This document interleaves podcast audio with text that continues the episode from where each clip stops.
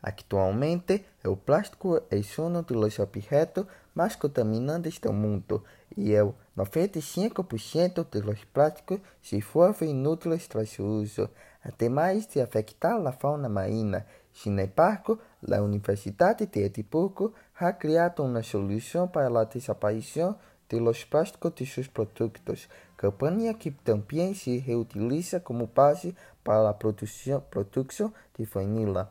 Para ello, se utilizarán bactérias genéticamente modificadas para completar o cambio do plástico à vanilina. A bactéria chamada Escherichia coli que pode provocar enfermedades, pero não graças ao avanço da engenharia genética.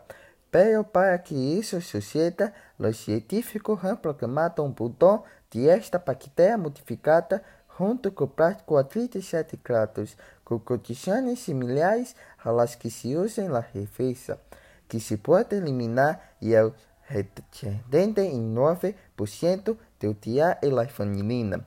Seu objetivo agora é convertir TA em vanilina a grande escala. Também estão interessados em utilizar um método similar para obter perfume através de TA a partir de resíduos plásticos. Esta tecnologia em seu veículo ajudará a reduzir a contaminação em grande medida. Também ajudará a economia, já que a demanda mundial de vanilina está aumentando e a planta de vanila não se pode manter durante todo o dia. Sin embargo, para utilizar esta tecnologia se necessita um estudo muito detalhado e estaremos inserindo uma bactéria que, se não se age corretamente, pode generar enfermidade.